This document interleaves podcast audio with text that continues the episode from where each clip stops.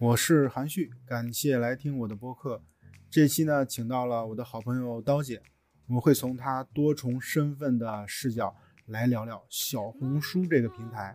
这个话题呢，会非常的有意思，大家一定要听完呀。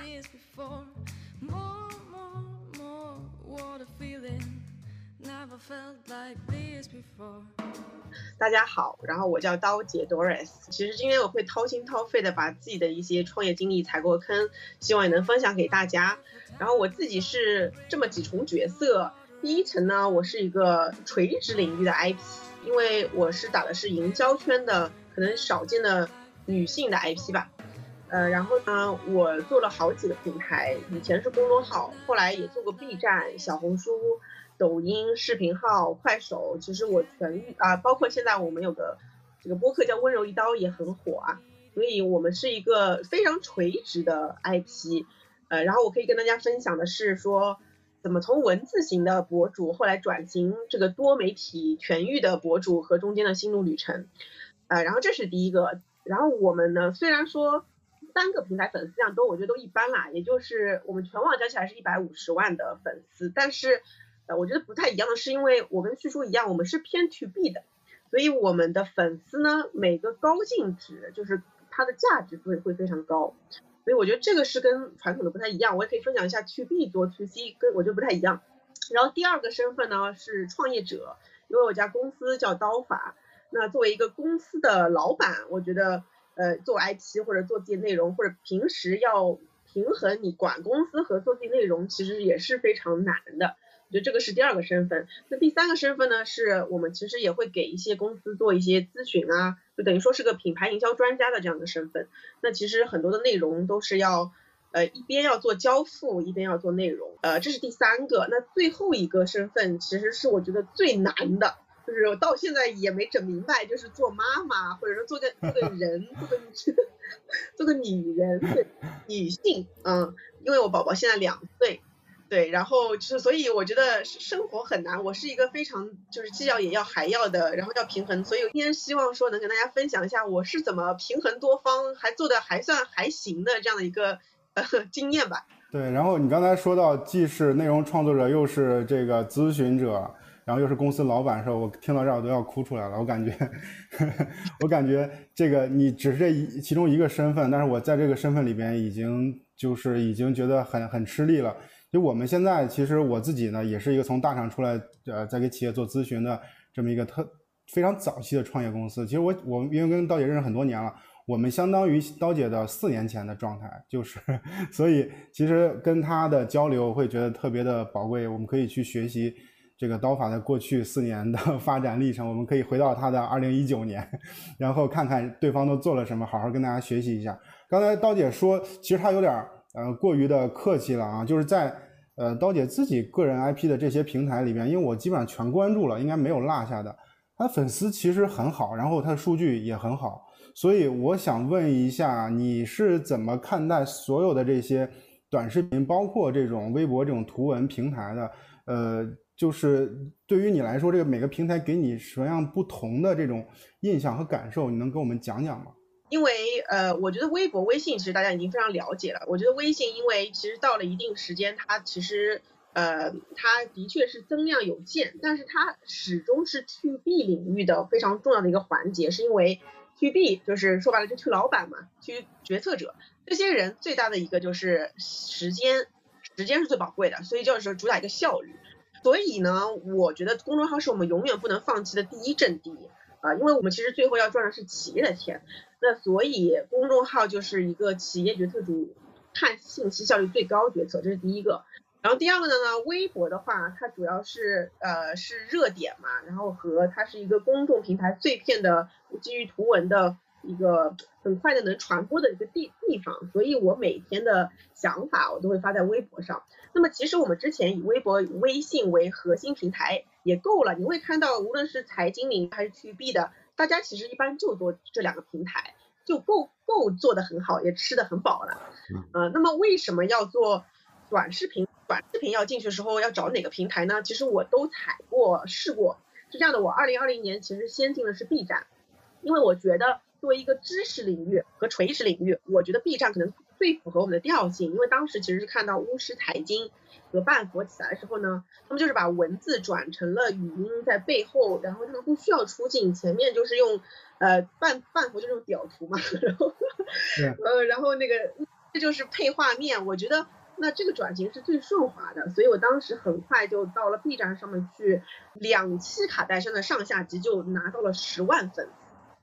我当时就震惊了，我想说哇，这个增量简直的太好了。但是我很快就会发现，B 站的核心还是一个偏学生党的一个知识获取的地方，然后且他们其实里面比较反消费主义，就是反消费、反资本嘛，我觉得是这个。就是说不太愿意听品牌，我已经想清楚我是要跟品牌紧紧站在一起的时候呢，我就觉得 B 站不合适。对，然后呢，我就开始想说，那小红书和抖音还有视频号，我该选什么呢？其实视频号是我们一定要做的，是因为我们的量在私域，视频号本质上就是在私域上的内容属性嘛。那我觉得视频号肯定很重要，但是小红书和抖音里面，其实我想了很久，当时有一个。呃，其实是无忧传媒的一个高管来找我做做抖音的时候，他跟我说了一句一段话，把我给彻底的说服了。他说，呃，视频号还是你要推一下，或者你要用私域动一下，然后你要拿到那个券，你才能买流量，因为我们有很大的私域。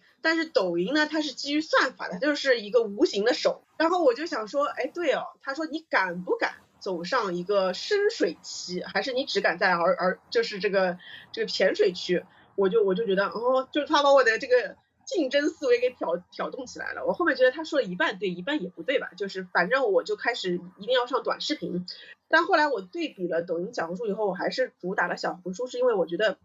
抖音核心是一个 Q time 的逻辑，小红书是一个 earn time 的逻辑，就是抖音是一个在这边消遣，啊核心主打一个消遣。嗯，然后小红书主打一个在这儿，我想要获得一些生活的知识，我想一种获得感和利他感。我觉得针对我自己的要获取的用户，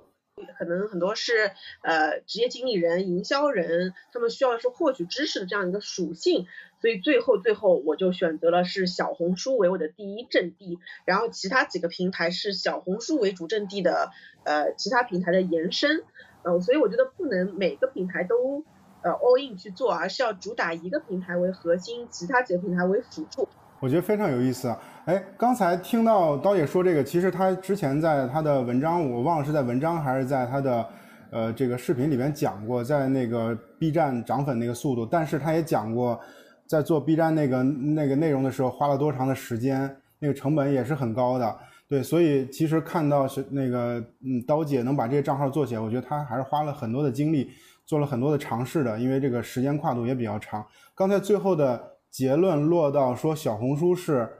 第一平台，这是这是可以说的吗？就对于你来讲，小红书是最核心的第一平台。对我，我基本盘肯定是在微信的啊，微信是我的基本盘，嗯，但增量我是在小红书。增量，哎，这个事儿能不能展开说一下？比如说为什么就是叫做增量，增量盘在小红书，小红书它能给你带来什么样的收益？因为刚才你做了一个预设，是说。因为你的业务是是 to B 多一些嘛，所以说，但小红书里边还是是不是从业者或者咱们的身边的朋友会多一些呢？所以为什么呃小红书是叫做增量盘？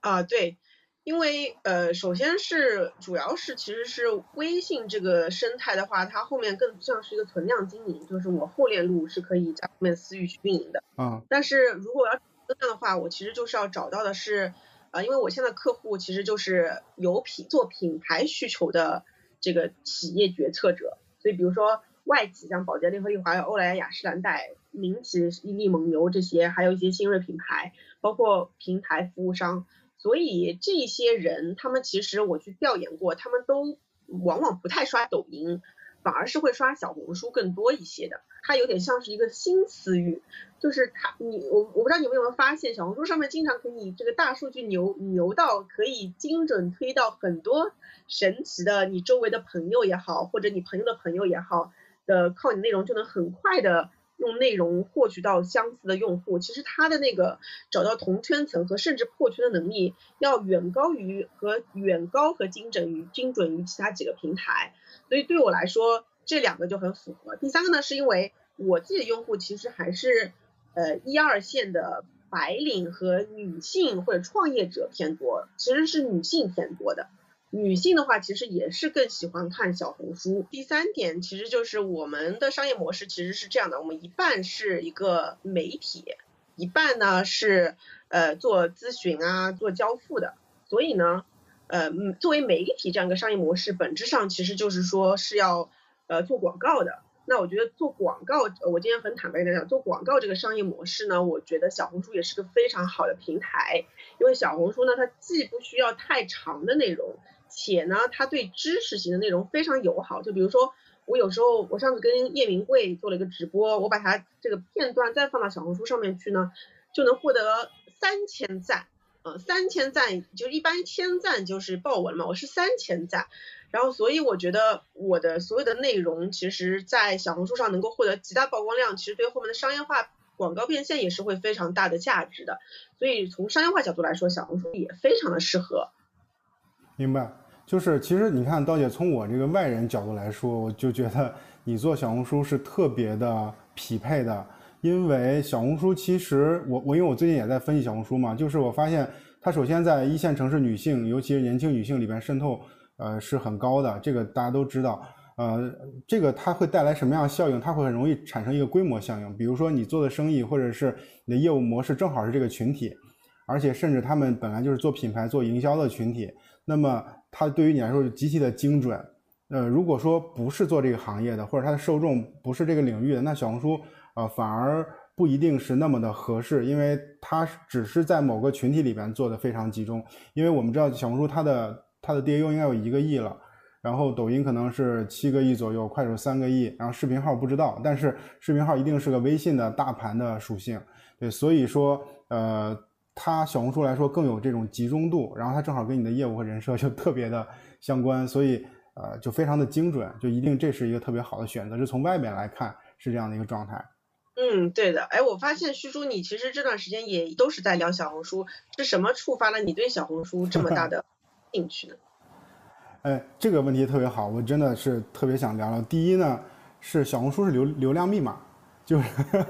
就是你在任何一个地方用任何一种内容形式去提小红书，它的数据都比较好。哪怕说你在微博上、在极客上用文字来聊，或者是你用视频，包括咱们这样的直播来聊，一定都有很好的这种数据效果。这是因为这个行业对这个平台特别关注，这是第一点。第二呢，小红书是一个。呃，其实我认为运营或者是叫做人的意志，呃，更明显的这样一个产品，就比如说它跟字节或者跟快手这样的产品来对比的话，像字节、像抖音、像快手，其实有很多的是追求效率的逻辑，就是它通过呃 A B 实 A B 实验，通过自己的呃数据的去跑，然后看看看哪个数据结果好，然后我往哪个方向去走，它是效率为先，规模为先。但是小红书是属于一个更多的人去认为说，我应该打造一个什么样的社区，然后我认为什么事儿啊，比如说这个环节会认为它的呃社区氛围更重要，然后我就做社区氛围，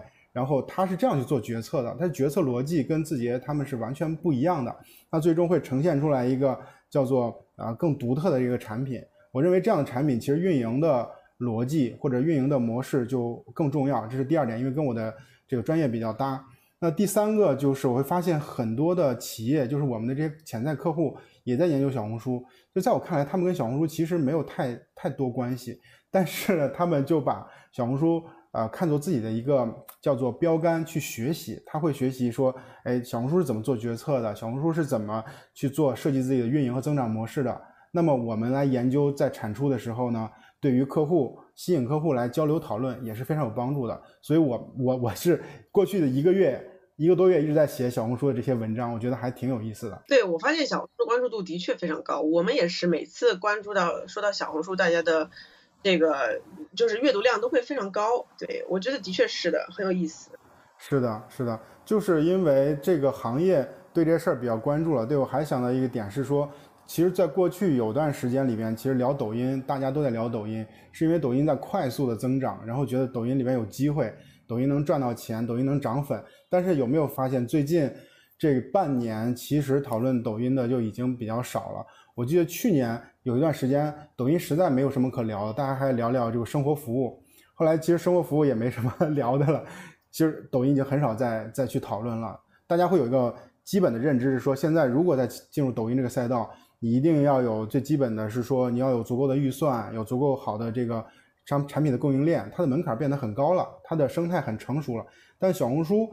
就是大家更容易理解它，而且还觉得它没长到没长到特别大，所以就觉得很有机会，很有讨论的空间。这个也是这个平台我觉得好玩的地方。啊，你说的很很有道理，我我也认同，而且就是因为我们跟几个平台合作也比较密切嘛，我也我也觉得就是抖音现在它其实，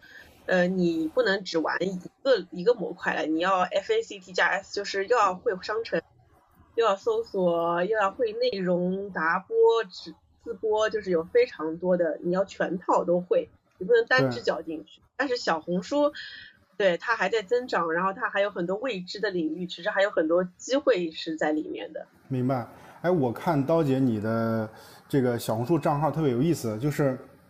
比如说很多人都在教别人怎么做小红书，他会讲一些方法，那个方法呢还是就相对来说是比较范式的，是说比如你做这个账号，你有什么样的规律，呃，你要有就是整个这个规律下来，它的账号里面内容一定是。看起来比较整齐的，但我觉得你账号里面内容特别不整齐，就是这个不整齐体现在哪里？体现在就是嗯，首先话题什么话题都有啊，就是比如说有个人的，有工作的，然后这是一种。第二呢，什么形式都有，当然这个也正常，小红书特点有视频，有图文，对吧？第三呢，这个视频有的是竖着，有的是横着的，对这个，反正这个格式呢，其实你单看每一个内容啊都挺好。但是呢，你看看上下呢都没啥关系，数据反而就特别好，我就觉得特别纳闷，就想问问你，你这是就请刀姐给我们解释解释，这个是怎么想的？是有意而为之吗？我讲一下，对对，我我有两个号，其实我有一个大号是真呃正正规运营的号叫刀姐 Doris，其实我今年还开了一个小号叫刀刀在成长，是。叫这叫真放飞，就是发张照片直接写一个标题嗯。然后我在做的小红书的时候，其实的确的，就是如果你是 MCN 操作或者是别人操作的话，你肯定是想要说呃 SOP 标准化模板，然后都是竖版。呃，然后我那时候做小红书时候呢，我自己思考，我觉得小红书的本质其实还是非常讲究呃一个真的人的生活方式和状态的。我觉得它里面有点像是什么叫生活方式啊？就是它是有方式在生活的，它对生活是有方法论的。我觉得这个才叫生活方式。所以我觉得它一定不能太假，就是你太规范，就跟那个机器人嘛。就是我觉得，首先这这年头，就是大家其实比较欣赏的，不再是你规规矩矩的、按部就班的教你做事情，而是。你活得像个人，我觉得反而是比较重要的。所以呢，我就跟团队说，我们可以适当的有方法论的情况下让我放飞吧，我真的很难受，我一定要放飞的。第二点，我觉得本质的这个逻辑，其实你往下看我的一些逻辑，它其实还是不放飞的。就是我背后其实就有几条线，一条呢叫品牌拆解，一条呢叫营销的方法论，还有一条是我个人作为个人的。无论是创业者也好，还是作为一个女性的，呃，成长的思考，我觉得前两者是为了帮我在垂直领域下面去扎到生根的，呃，所以我在品牌拆解，我我拆了 Lululemon，拆了 Esop，就一个个拆过去，Baby Care，然后营销呢，我会我会对一些营销的事件和话题去做我的观点，这两个都是为了站住品牌和营销这个垂直领域的。但是我觉得，如果你只做垂直领域的话，你就像个号，你不像个人。我觉得做 IP 关键是要做成人，所以第三点非常重要。就第三点那个放飞，反而是让别人觉得哦，你是有价值观的，你是有你认可东西和你不认可的东西，你是有你的坚持的，呃，和你有你自己作为一个人的思考。所以我觉得这一点，我就跟大家说，你就让我放飞吧。而且那一块如果数据不好，我不管，我就是要发，就是不发的话，我就觉得不为人了。就刚才刀姐讲这个里边，我给大家讲一个重点，那个词叫生活方式。生活方式这个词儿特重要，大家一定要记下来。刚才刀姐讲她的几个内容类型，其实就是她的生活方式，她本人的生活方式，她的工作的专业度怎么体现？她是这个作为一个。这个创业的女性、独立女性是什么样的，她作为一个宝妈什么样的，就是她的生活方式就是这样的。那从她个人到平台，我们会发现，其实对于那个小红书来说，她也是希望大家更多的去呈现她的生活方式。我们从刀姐这个案例再跳到其他的一些案例，是能找到这样的规律的，就是有些博主他就是会。围绕他自己的为为以他自己为中心去发很多相关的内容，那么他这些内容本身不属于一个品类，但是都和他本人相关，这种效果就特别好。这是叫做生活方式。如果说大家对于生活方式不是特别了解啊，不是特别理解，就是一方面是可以参考刚才刀姐那个案例，另一方面就是我在讲另外一个案例，就是像呃，比如说我们去到哪个书店或者是大型的超市。啊，你会发现，比如他他那个书店是主打生活方式，他会这样去做陈列，他会把书，他会把一些那个周边，他会把一些就是比如说你喝咖啡的器具、茶具，然后你的书签，所有的东西，把它啊，包括你的家具都放在一个区域里边，你会发现那个区域里边是呃以读书为中心，然后有很多相关的这些文创产品，甚至是家居产品。这个叫做生活方式，它主打的就是说，你作为一个文化人，对吧？爱读书的人，这些这里边都是一整套的所谓的解决方案的东西。那么，在在刚才这个账号的这个这这个生活方式里边，你可以理解为所有内容全是刀姐她自己的生活啊，她几乎把自己所有的生活啊都放在了线上，然后让大家更了解她，然后更就是对这个人会印象很深，你会很喜欢他，或者是你就不喜欢他，这个就是。我觉得特别好的一种一种状态，我是觉得你把大部分的生活，呃，就是至少跟大家去呃去分享，这个应该背后需要很大的勇气，包括就是你离婚的这个事情。然后我其实一直也在关注我，但是我没有没有发言。我是觉得作为朋友，呃，这个时候就是不要去去过度的关心，就让他自己去。啊，去度过就好了。然后我再加上，我是个直男，我觉得说啥话也不一定好听，对。但是我在想，你把这件事情分享到，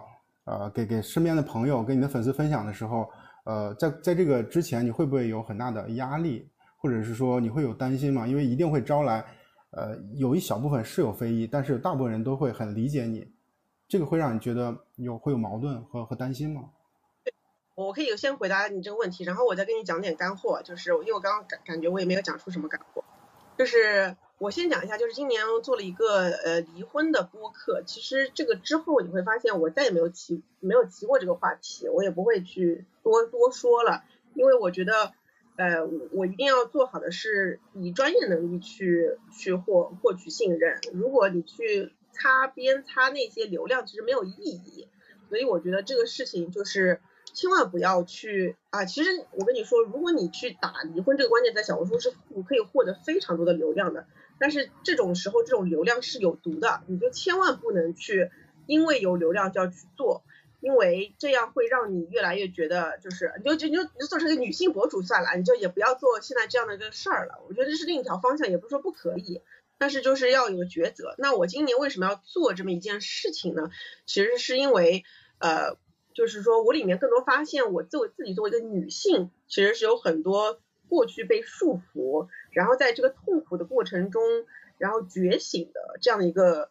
moment，就这个瞬间，然后经过痛苦、难受、呃失失望、伤心，再重新告诉自己，其实这没什么，然后你可以新生。那我觉得这个我自己就问自己说，这件事情你做的意义是什么？你是想要获得流量？还是你想要塑造 IP，还是你真心想要表达一些你的理念？对，然后所以呢，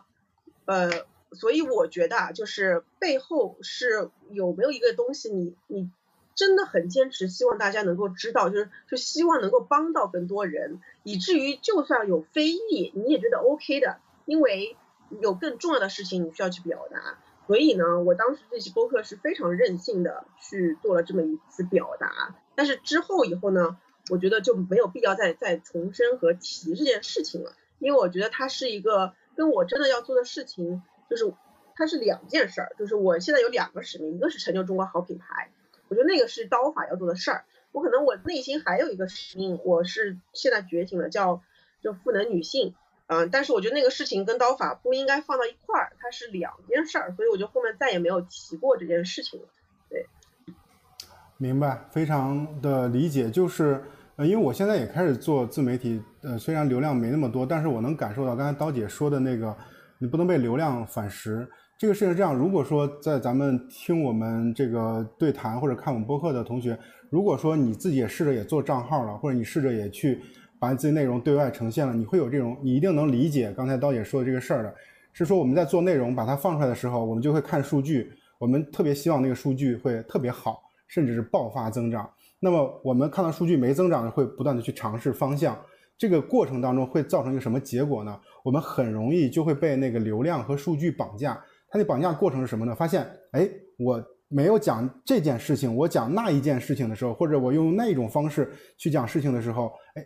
这个效果更好。那么你就会被牵着走，说，哎呀，那我就继续这么做吧。这个过程当中，你可能会越走越远，就是你可能会偏离自己的叫做定位。刚才刀姐说，她的公司是成就好品牌，中国好品牌。她的个人是什么？就是她自己本身是有一个原点，那个原点是不能被流量所反噬，不能被流量所绑架的。这个事情其实做到很不容易。我们看到很多的人做着做着做着，他内容就跑偏了，就他再也回不来了，他自己 自己已经被陷入到那个数据里边，这还是很恐怖的事情。对我这里就想说到一个点，其实是非常有趣的，是这年头做。啊，我觉得做内容做 IP 非常需要关注的点就是，你知道我们那时候就是二零一四到二零一七的时候，其实主打一个叫泛流量，就是那时候无论是做营销也好，还是做 IP 也好，其实你就是大家是什么热做什么，然后然后粉丝量都极大，然后都是百万千万，然后每一个都是十万加转发，其实那时候就是是打的是泛流量，你的用户其实是不精准的，但是你一下就做成了大号，所以有很多个大号。嗯，但是现在已经到了这个第二阶段，我觉得第二阶段叫垂垂直流量，就垂直流量才比较有用，是因为你的用户对你是有垂直的心智的，觉得你在某个垂直领域是非常的呃好的话，那其实比如说有些博主是护肤领域的垂直的非常有背书的，那他其实他在品品牌主或者广告主的心里，他已经不只是流量了，他其实是一种背书，所以我觉得做垂。是现在的机会点，呃，那我比如说我在做小红书的时候呢，我刚开始想跟团队说，我们做的就是品牌的营销领域的一些干货。其实如果是 MCN 出来的编导同学呢，他通常会觉得，那这样流量肯定不大呀，对吧？他就觉得那多少人对于你这营销感兴趣？你今天拆一个 ESOP，我可能 ESOP 都没听过，其实你要拆它，拆的还干了吧唧的，谁听呢？就是他们反而可能会上来，其实我之前换过几几次内容团队，比如说有的团队会跟我说，高姐就要炒你个人的故事，就是一定要 讲什么美国回来呀，中国那些故事，啊，因为或者说讲讲你个人，然后给怎么怎么面试的，就是你知道，就是我就跟他们说了，哎，你这个就是炒炒这个东西有什么意义呢？其实我觉得这年头大家更重要的是。那有没有人在某个领域能够深耕的做这个领域很深的内容，其实才是大家想要的。因为肤浅内容太多了，而且它都是你洗我，我洗我，它很洗洗稿的内容。反而我觉得小红书为什么又好呢？就是它是一个非常讲究垂直领域的一个地方，就是你多垂的内容，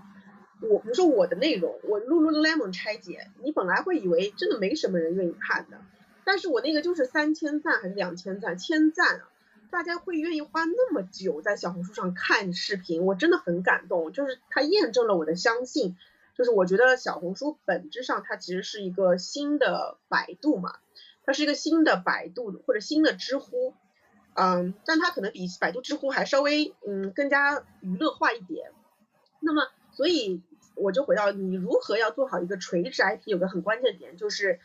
小红书是一半搜索逻辑，一半推荐逻辑。所以你可以先推荐没有的时候呢，你至少把搜索做好。就是举个例子，我今天定位就是我是个品牌营销专家的话，我就在小红书里面，你搜品牌这关键词，你前三页你能不能搜到刀姐的内容？搜营销你能不能搜到我的内容？如果没搜到的话，你就看说那今天前三页的那个三千赞的内容是谁发的？因为小红书大量长尾词正在被搜索，你就去。用 SEO 的方法去做就就好了。所以我觉得这是现在的机会，就是所以我为什么逢人就跟他说你要去做小红书，因为我觉得小红书很多的长尾词还没有被人占，就比如说序书可以做的就是说运营，运营这个词下面今天谁在头部在做，就是很多碎片的人没有头部的啊，我觉得这就用品类的打法去打小红书。我觉得这是第二个，然后我觉得 IP 有第三阶段，第三阶段就会你会发现，你跟一些博主聊，他们会说我垂直领域做到天花板了，做到天花板以后就觉得，呃，就这点人了，很没意思，呃，也会碰到这样的人了。那他们到第三阶段呢，又会回到泛 IP，就很有意思的，他就是会说，除了垂直领域以后，我还是要做个人，就像我刚跟你说的，我不能只说品牌营销，我还要说说我自己。说说我的创业者精神，说说我的背后的理念。我觉得这三个阶段啊，跟品牌的爆就是品做品牌的，就是叫我们叫爆品品牌、品类品牌和超级品牌是一模一样的，就是有这么三个阶段。那我觉得现在其实第二阶段还是很多的机会的。明白了，这个反而给大家讲了一个这个路径，就是说在你刚开始做的时候，小红书这个搜索其实是特别好的一种分发。刚才刀姐讲。我特别认同小红书的分发内容两个，一个就是大家刷的那个推荐，就是双列的那个瀑布流；另外一种呢就是搜索，搜索就是之前我有个朋友给我讲，小红书搜索的搜索在 DAU 的占比占百分之六十，我还不信。前两天我看晚点发了一篇文章，那个文章应该是采访小红书里边的这些内部人士，他也讲了百分之六十的来自搜索，那其实又比以前又涨了。我记得以前就百分之四五十，现在到六十了。所以说，这个搜索就是一个很好分发内容的一个一个源头。那么它这个搜索结果，它主要看匹配，不会看你的粉丝量。所以如果说你把这个关键词，把这个搜索结果能做上来，你就能获得更多的流量。所以这是第一点。然后慢慢做起来以后，然后你再可以把这个事情再再做饭。其实我理解刀姐就是一个已经从那个营销的那个或者是一个垂类里边做出来的，然后他就可以。能再做饭，所以我讲我我在想，他刚才账号里面有很多的内容，很多方面的内容，也是因为他的个人品牌已经到了，应该到了那个那个点吧，已经突破那个点以后呢，其实他发什么我们都爱看，这个不是说谁都能效仿的，就是你得识别自己在哪个阶段，所以这个阶段就意味着说做法可能不一样的，对，然后然后然后然后刀姐，我刚才在就是想你讲这个，我就特别想问一个问题，是说这个泛。这个泛流量和垂直泛和垂该怎么去区分呢？因为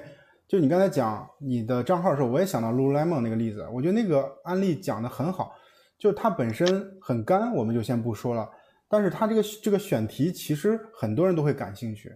就是呃，我不能说大众都感兴趣，至少跟这个事情相关的品牌营销啊、市场运营啊、增长，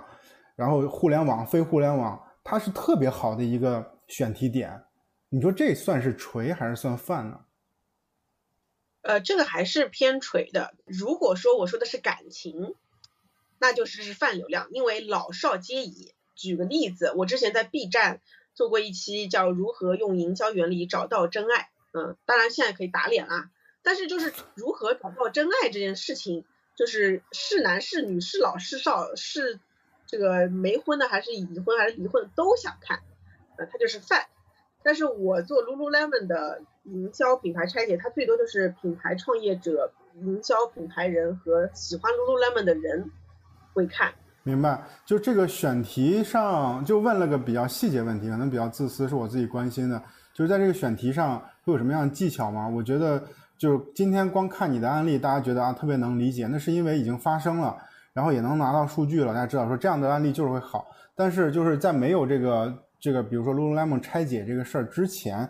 就是你有什么样的选题的原则，会能保证这个内容会让在垂直领域里边让尽可能让更多人能看到。其实关键啊，还真不是 Lululemon 就是这个选题，而是在于你能不能把里面的东西讲的言之有物，就是说真的是做了足够多的研究，让人觉得非常有收获感的。所以我觉得就是小红书的人上面的人，呃，他其实还是非常需要干货的。所以，呃，小红书它是这个逻辑，叫小众即大众，就是你觉得很小众的一个话题，你做的这个内容真的好，它真的就会变成大众，它真的就不是一个原来的那个逻辑，我觉得非常奇怪，就是所以这是为什么我跟，比如说我跟呃 Iris 聊，就是聊一个营销人的这种垂直话题，你就觉得说。这个话题不就只有营销人会关注吗？结果最后变成了职场人都会听，就是所以其实关键还是内容好。我也一直在想内容好到底什么叫内容好，是感觉内容好像个玄学一样。我觉得这个是一个，第二个是还是要找一些这个选题的方法的。我觉得选题选得好还是挺重要的，因为我们本质是一个品牌营销智库嘛。那我就会想说，大家都关注的品牌有哪些？呃，它的搜索量比较大的，你也是可以去新红啊。啊，这种平台上就是看他们的数据啊，然后呢，你也可以看说，呃，就是它其实跟做你的战略是一样的，你先看这个这个品类这个关键词有多少大的流量，其次看，比如说我家做 Lululemon，我去小红书上搜 Lululemon，我看千赞或者百赞的视频有没有，或者有的话，它是讲什么角度的，我跟它怎么差异化，啊，所以这就是还是很很像做品牌的，就打爆品一样的，就是一样的思路。所以我觉得这个也是很好找的。我觉得这个事儿其实，呃，刀姐是花了很多的精力，然后以及做了很多尝试，最终才看到这个结果的。你看刚才她在讲在选题的这个过程，呃，仍然还是花了很多的时间和功夫的。所以怎么说选题？因为我自己做选题总是就是灵光乍现，说我们就拍一个什么或者写一个什么，就就不靠谱，因为它不太成体系。Lululemon 这个这个案例，呃，其实，在很多的平台都能看到数据都挺好的，它也不只是小红书，所以，我我分析它应该有一部分是说这个事儿本身就很干，就是这个文章或者这个内容做的就很好，所以它能经得住平台的考验，这个我觉得也是很重要的一个点。所以，呃，我现在有就是借着刀姐这件事，我另外一个观点是说，呃，经常有朋友问怎么样才能出爆款内容，出出爆款的这个事件。其实，在我角度来讲，就有几个，有两个关键点。第一个关键点呢，就是说你得持续的生产这个内容，持续的去尝试出爆款，就这个这个频率是不能降的，因为这个本身爆款是一个概率的问题。这第一点。那第二点的话，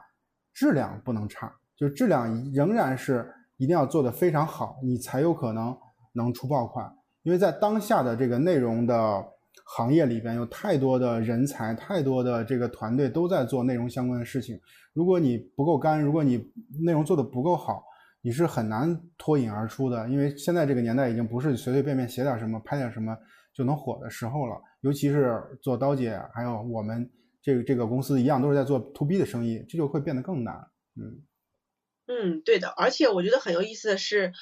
呃，就是我其实真的短视频，就是从文字转短视频，冷启动花了六到九个月，其实花了很久的时间呢。我觉得这这段时间的经经历还是经验，还是挺想跟大家分享一下。就是在你没起来之前，会有大量的人 PUA 你说你不行，或者说你这个内容就是流量太小，或者就是你这个呃不够娱乐，就会你就会很容易。呃，变成一个随大流的，就是哦，那他这么做，我也这么做吧。我觉得，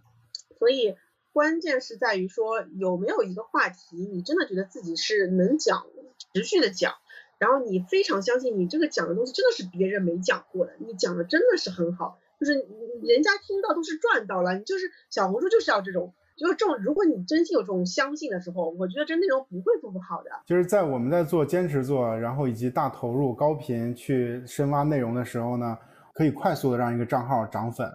然后涨到比如说一万粉、五万粉、十万粉，就是包括我现在做了这么长时间，我才一万多的这个公众号、这个这个视频号的粉丝，其实不多。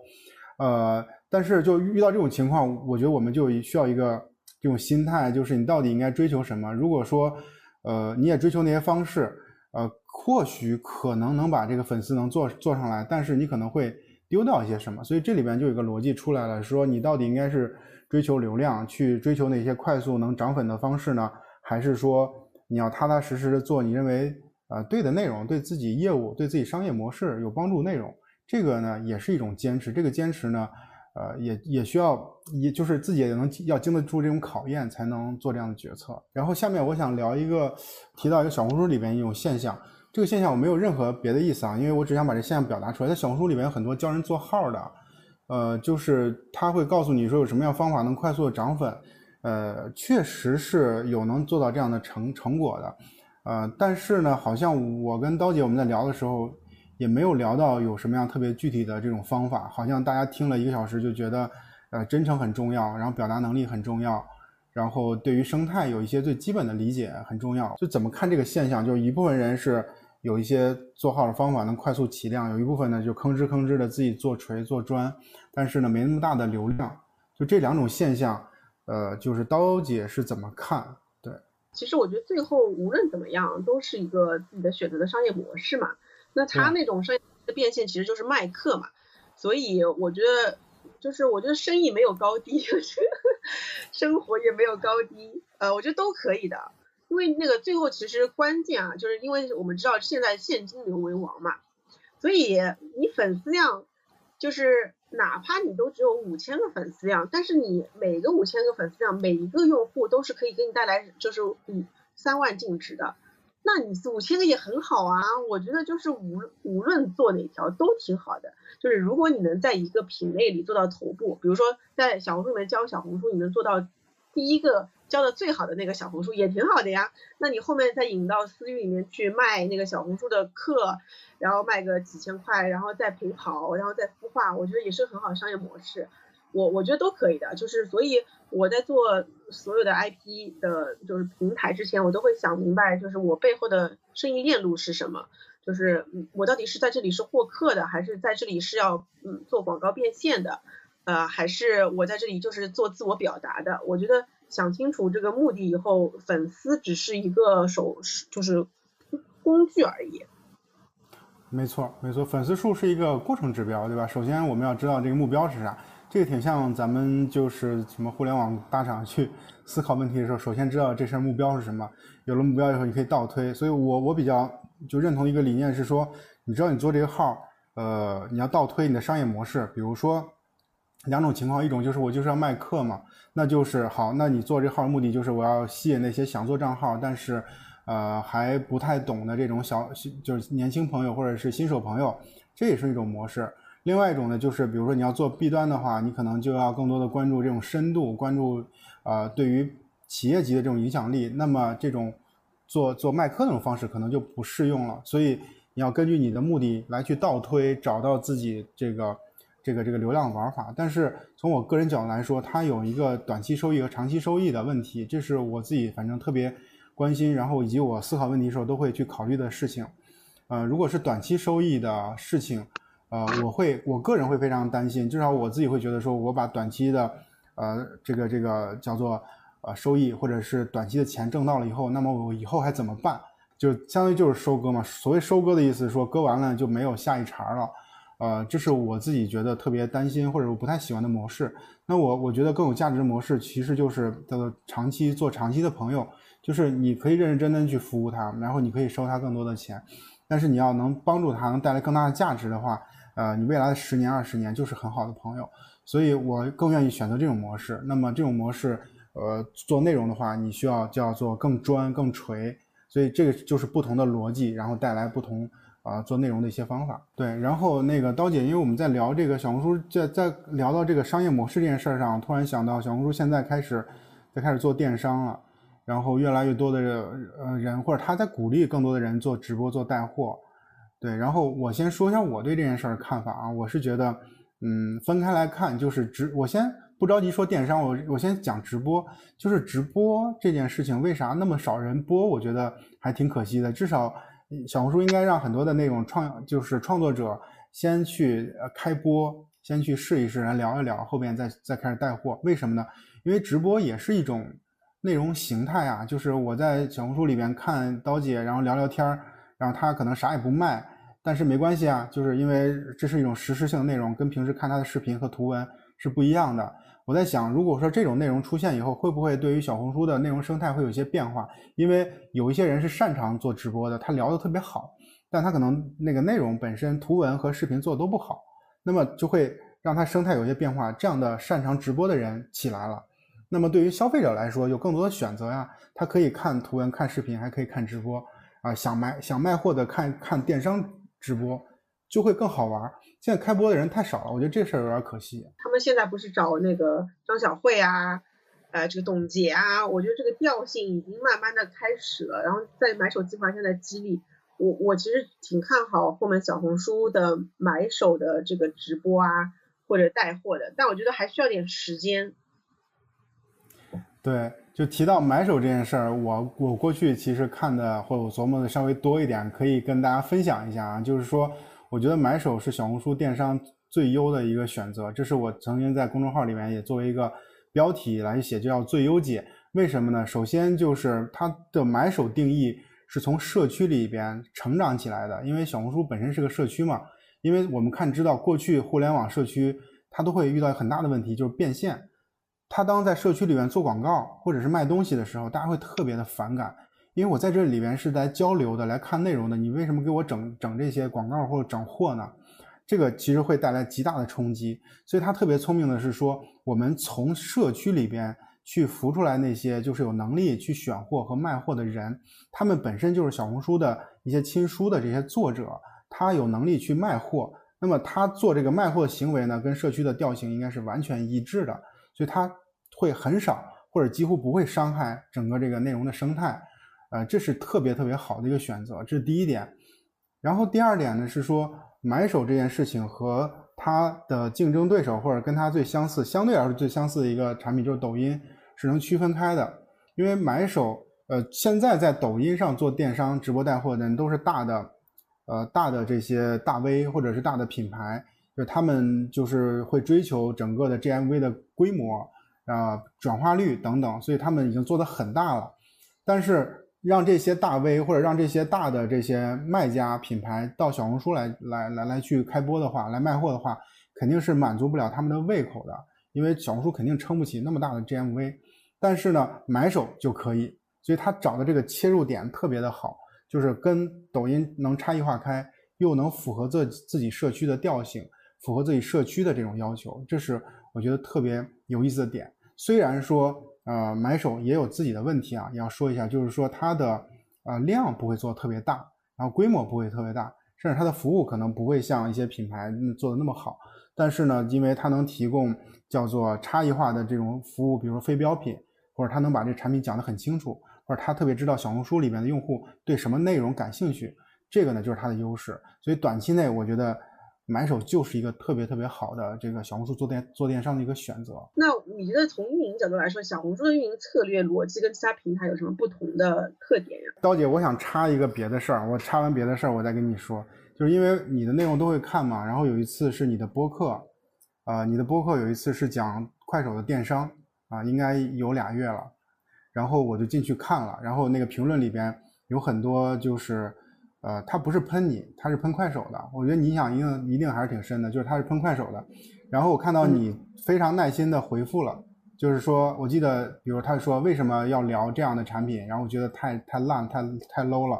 然后你的回复是说可以关注，可以看看叫做呃就外面的世界，或者看看更更大的世界，就大概是这个意思。然后呢，有个人回复就说我就是不想看，大概意思我就觉得他很很差很 low。对对，这是我我当时特别认真的在看，然后我从你这个事儿里边，我我我甚至能得出一个结论，那个结论就是说，比如说以刀姐这样的人为 KOL 为例，就是你看他就是刀姐这样的人在，呃，就是这样的人设去聊快手的时候，很很多人会喷这个产品，是因为这这个小红书或者刀姐的这些呃用户受众对于快手是非常的反感的，不好意思，我就直就直说了，就是后来我其实就不会在嗯很多平台去聊快手。对，不好意思，因为我也是要想要关注流量的，因为大家会觉得是说，那小红书跟快手到底有啥关系呢？我们私下跟朋友聊的时候，其实会提到说，小红书跟快手其实挺相似的，它有很多相似点，比如说用户粘性很高，比如说都是双列的啊，然后比如说它的效率都很低啊。所谓效率是指分内容分发的效率、变现的效率都很低，但它粘性很高，然后它的用用户也都喜欢买这上面的东西。对，但是呢，我从来不敢在公众号里面把这两个产品做比对，我怕他喷我，就觉得说这两个产品怎么能对比呢？觉得完全不一样。对，所以呃，就觉得挺有意思一个事儿。然后我从你的那评论里边，我大概就得出这么一个结论，我还挺认真的在看你的内容。对，然后好，回到刚才刀姐那个问题，就是小红书它在这个运营逻辑上跟别的有啥差异？我我特别想分享的一个点就是，我觉得小红书最牛逼的一个地方在于说，它一直在找差异化的自己差异化的优势。所谓差异化的优势是跟抖音去对比的，然后抖音做得好的它就不做。比如说抖音的优势在于说它的规模和效率就是它的优势啊，内容分发效率、变现的效率，对吧？然后所有的这个流量其实都是都是它是做的最好的状态。那么小红书以现在抖音的几分之一、六分之一、七分之一的状态，如果硬刚的话，我认为一定是刚不够的。所以说他们内部做决策，说抖音做的好的我就不做。那这几边，那这个逻辑会带来几个确定的一些行为。我跟大家举几个例子，比如说第一点，呃，小红书知道自己的优势在于图文，且它有很多有审美、审美很好的这些内容创作者去生产图文内容，这件事情。其他的所有中文互联网平台都做不到啊！抖音虽然也有这样的内容的，呃，叫做载体，但是你会发现这些人不会去抖音上生产这些内容啊，即使去了，效果也不好，因为有太强的小红书的味道，在抖音上是生产不起来的。所以这是小红书的优势。那既然它有这个图文优势，它就会极大的一直去推动图文在小红书里边的叫做更好的去体现。所以。啊，视频虽然虽然已经开始做了，但是永远不会啊替代图文的这个这个这个地位，所以这是他知道自己的优势是什么。当然，他也会知道自己的劣势是视频，比如他视频跟抖音是没法比的。所以说，小红书对于视频有自己的理解。如果说他的视频出现在他的双列分发页里边，双双列的那个 feed 流里边，他会认为这个是一种内容的形态。这个内容形态呢，是叫做怎么说呢？叫做一种正常的内容分发。它给用户提供了一些不同的新鲜的东西，这是好的。但是如果说视频出现在底 tab，就是我相信可能有些朋友被灰度到，或者是被被小流量到了。你的小红书的底 tab 第二个是视频啊，如果你没有的话，第二个应该是类似购物，对吧？这是不一样的。那么如果底 tab 放视频的话，他认为这个是一个非常谨慎的决策，因为你相当于拿自己的一部分流量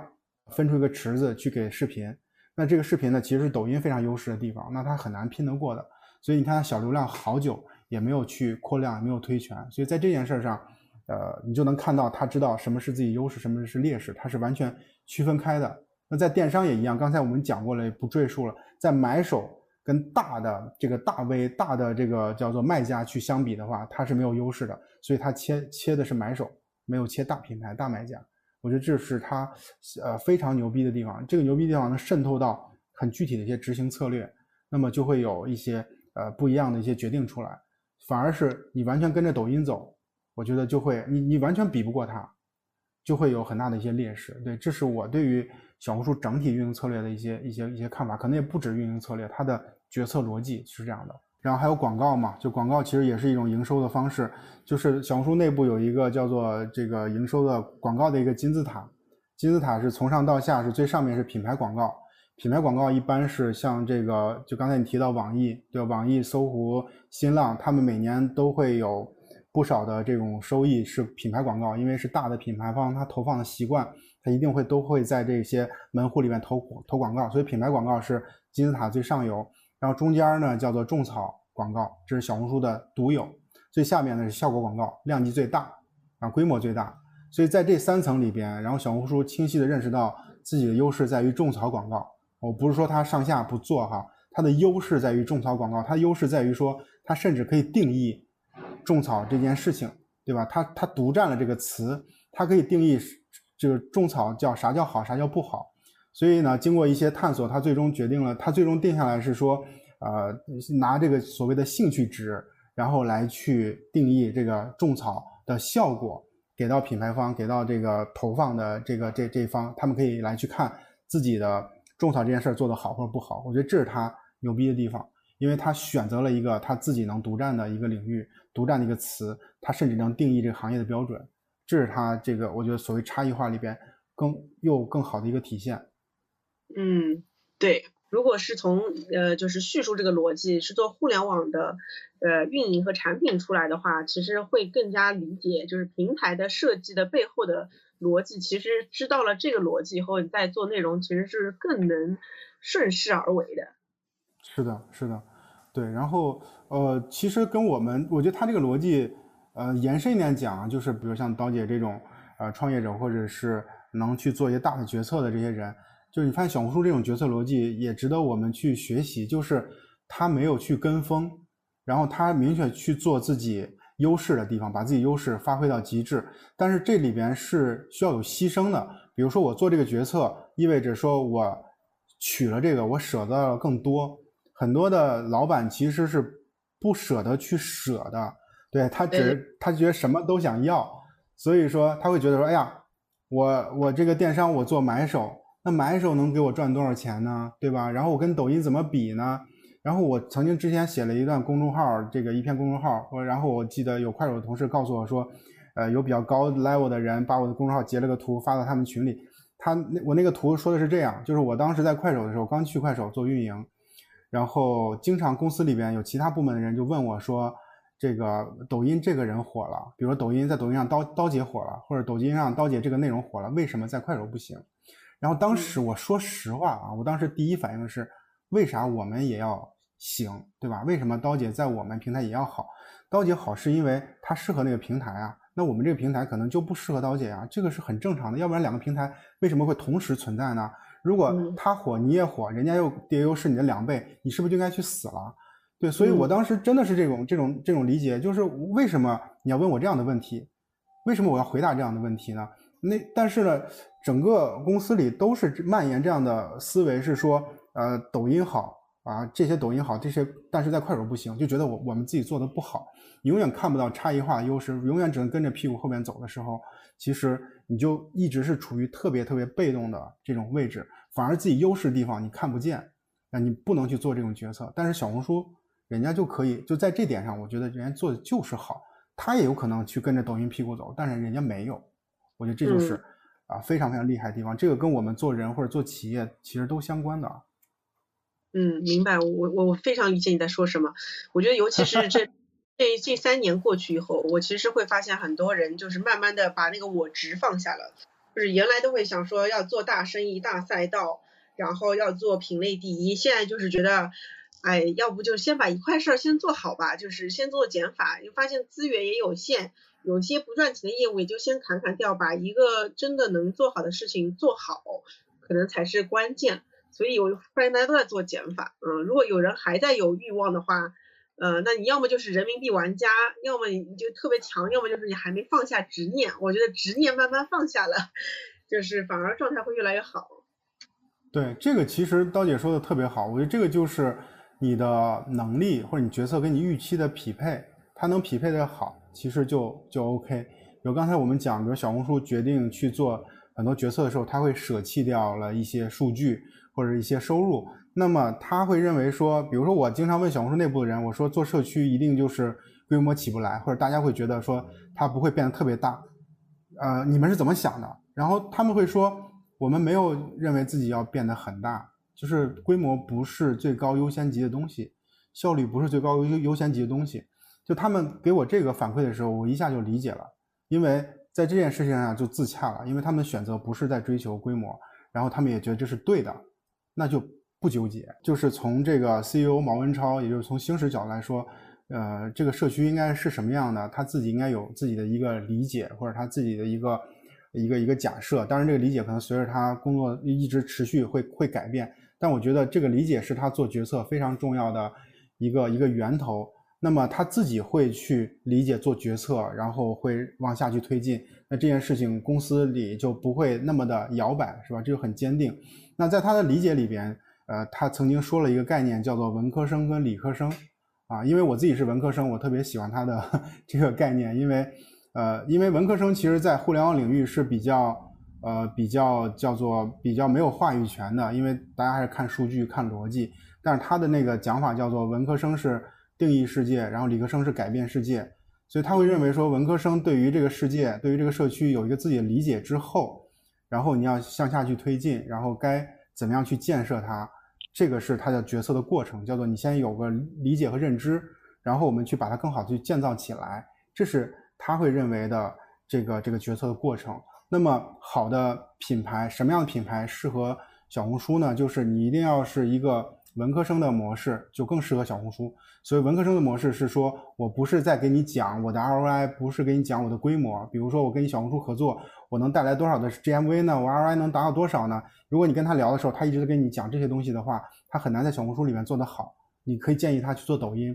但是如果说他在给你讲他的品牌是什么，他更在意他传递出来的东西，更在在意它的调性的话，那么这个就更适合小红书啊。这个就是一个文科生的逻辑。所以在这个事情上，我觉得小红书它是非常有魅力的。就是你可能不知道它以后会变成什么样，因为它是一个自生长的状态，它不是一个算法的，呃，完全依赖数据算法或数字的模型。它是一个就是我们人在先有理解，再有成长，然后静静等花开的一个土壤的状态。所以我会觉得它是特别有魅力的一个产品，非常有意思的一个公司。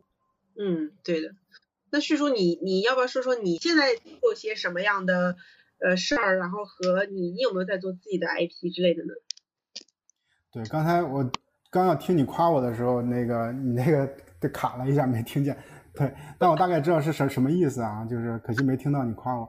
那个呃，我们现在其实我刚才说了，我觉得这个事情很很重要，就是你要找到你应该对标谁，学习谁。就是我当然我我们不可能完全能学得了这个刀姐，但是我大概知道。是是对方的什么状态？我刚才说是四年前的状态，那么呃，我就那我知道，如果四年后或者是这个这个两年后，大概能做到刀姐现在这种状态，就是非常好的一种一种情况了。所以我现在这个事儿呢，就特别的简单，就是我通过做内容，然后来做 IP。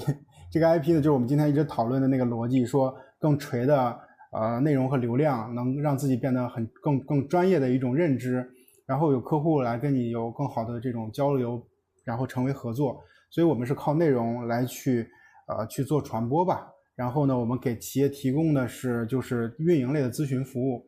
对。然后因为我们能提供啥呢？就是因为我一直在做运营嘛，所以我就把运营这件事情拿出来，然后更好的去，呃，去提供给企业。然后自己最大感受是，现在，呃，刀姐之前也曾经在某一篇内容忘了，就是也提到过，叫做存量的，现在是个存量的时代。对吧？然后他那个标题，我记得第一句话叫“现在已经进入到存量的时代了”，那么我们就不应该，呃，叫做在增量的那个市场上或者在增量那个环节特别的痛苦，因为，呃，互联网的红利过去了，因为这个能获取到的流量，能获取到用户可能就是这些了。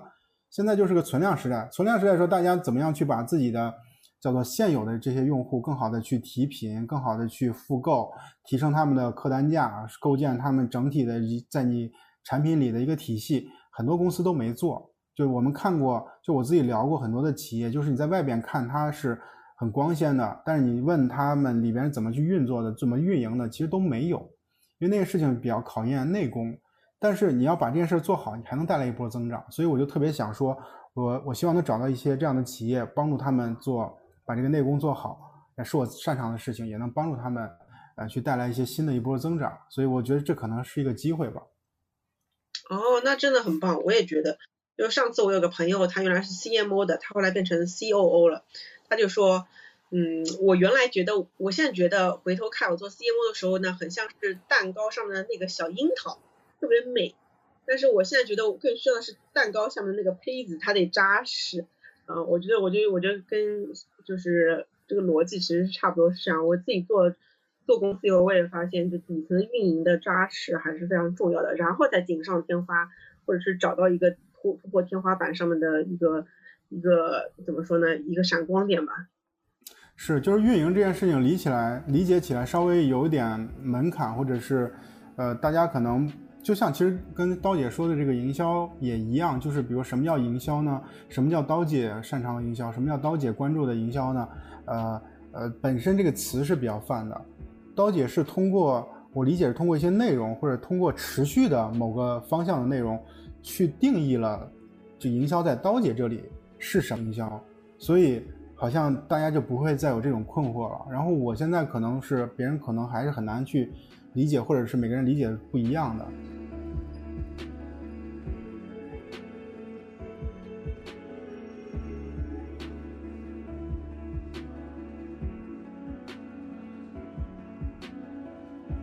好了，这就是本期播客的全部内容了。如果你喜欢，一定要订阅，也推荐给身边的朋友吧。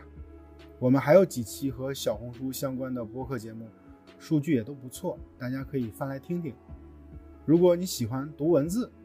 可以订阅我的公众号，方法是微信搜索“运营狗工作日记”，这里的内容啊和播客是有差异的，大家可以去看看。